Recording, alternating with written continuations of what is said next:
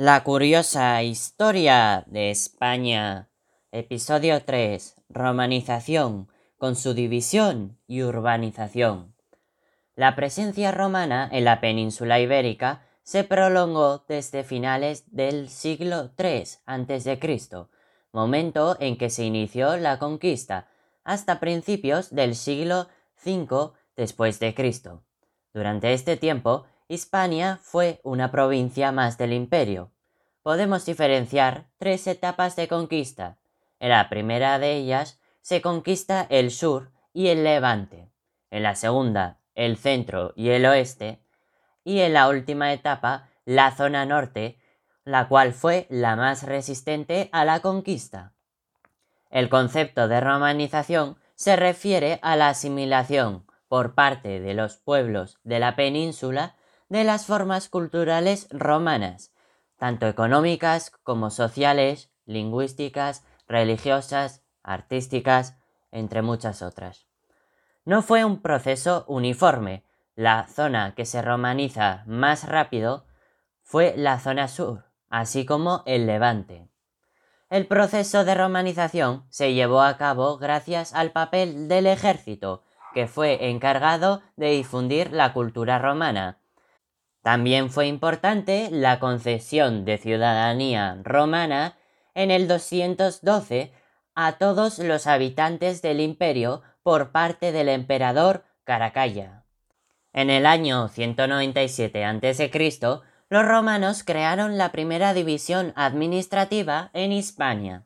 Las dos provincias, la Citerior y la Ulterior, estaban gobernadas cada una por un pretor. La Hispania Citerior comprendía la región oriental de la península ibérica, mientras que la Hispania ulterior abarcaba los territorios situados al sur de Sierra Morena. Sus capitales eran Tarraco y Cartagonova, respectivamente. Cuando Augusto conquistó la zona septentrional, realizó una nueva división administrativa en el 27 a.C dividió la Hispania ulterior en dos, Baética y Lusitania. La tercera provincia se llamó Tarraconense. Las capitales fueron Tarraco, Córdoba y Emérita Augusta. En tiempos de Diocleciano, finales del siglo III, quedó dividida en seis provincias: Callaecia, Tarraconense, Bética, lusitania, cartaginense.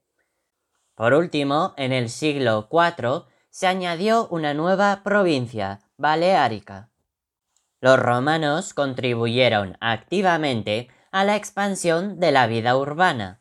Las ciudades indígenas adoptaron las formas de estar organizadas de las ciudades romanas y se convirtieron en municipios estaban unidas por una excelente red de calzadas que facilitaban la comunicación con el resto del imperio.